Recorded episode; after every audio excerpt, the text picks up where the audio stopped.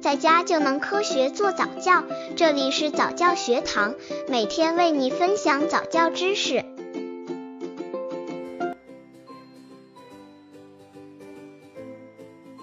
妈妈们是怎样教宝宝收拾玩具？月月妈妈说，每次喊月月吃饭的时候，月月总是会丢掉手里的玩具，嗖的一下就溜到了饭桌上，准备开吃，留下满客厅的玩具不理。这个时候，我就会和月月说：“月月呀，你来吃饭了，玩具也需要吃饭啊，你把它们孤零零的放在客厅，不让他们回家，他们妈妈会担心的。”小孩子总是好哄的。月月听完对我说：“那怎么办呢？”于是我就告诉他，要不我们一起送玩具回家。于是月月就和我一起把玩具收拾在了收纳盒里。渐渐的，月月也就养成了收拾玩具的好习惯了。看来月月妈妈教育小孩还是有一手的。刚接触早教的父母可能缺乏这方面知识，可以到公众号早教学堂获取在家早教课程，让宝宝在家就能科学做早教。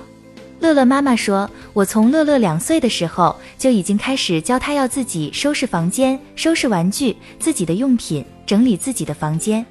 最初只要宝宝参与做，不必在意宝宝干得怎样。待宝宝逐渐建立起一种意识和习惯，他会自己干得很好。渐渐的，不需要我督促，乐乐就已经养成了好习惯了。看来乐乐妈妈也是教小孩的一把好手啊，洞洞妈。”我们两口是放养孩子，但我婆婆有个办法会管他，就让他东西归类。你要是有恐龙等动物玩具，他就说咱盖个动物园吧，然后把动物玩具都规整到一个箱子里，弄个飞机场吧，就把飞机、汽车等搁在一个箱子里，就这样像做游戏一样哄着他，一点点就把玩具收拾妥当了。有一次，他创造性的在一个方盒里划定几个区域，分别摆上动物、飞机等，就像一个小游乐场。客人夸奖漂亮，他就很高兴。现在儿子玩玩具不多，喜欢看书，家长不用说，就把小书架整理得非常整齐。豆豆妈妈说，怎样让孩子养成用东西后规整的习惯，是一个技巧。豆豆有一次看书不放回书架，我问他是我放还是你？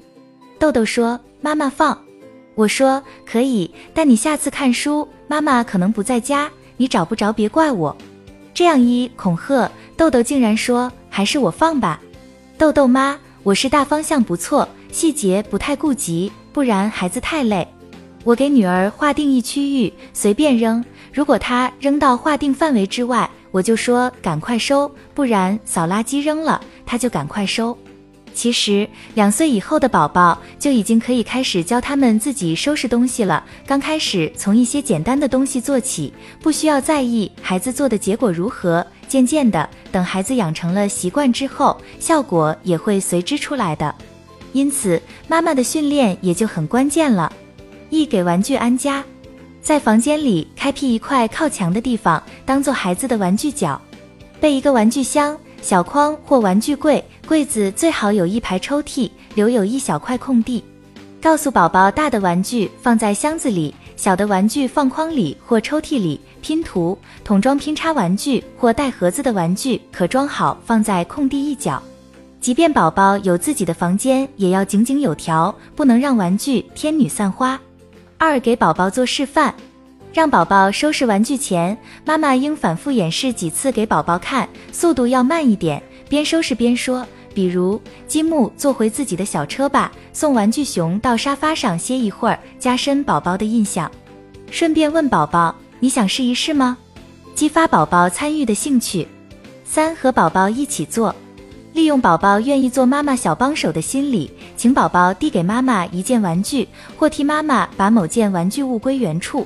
起初以妈妈为主，慢慢过渡到你收一样，我收一样，最后让宝宝独立完成。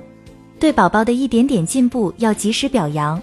四循序渐进，宝宝初学阶段应把收拾玩具的过程分解成几个小段落，待一个段落达标之后，再继续进行下一个段落。比如，先要求宝宝把玩具放到指定的容器里，做好之后，再要求宝宝将它们摆放整齐，最后再放回到玩具角。这样大事化小，分步完成，可以减少孩子的挫折感。每一步要求都要具体，千万不能笼统的说把玩具收好，让宝宝摸不着头脑。第一宝宝小编提醒妈妈们别给孩子贴标签，比如说哪天孩子太累或有了其他兴趣而没有主动收拾玩具，家长千万别批评，不妨问问你以前都做得非常好，今天怎么没收拾呀？让孩子自己去发现，他在回忆时会内疚的。这时，家长再和孩子一起去做。有些家长把一个行为习惯看作是孩子成长中的一件大事，仿佛孩子哪件事情做不好，其他事情都做不成了，这等于给孩子贴标签，会打击孩子的自信，他可能就真不行了。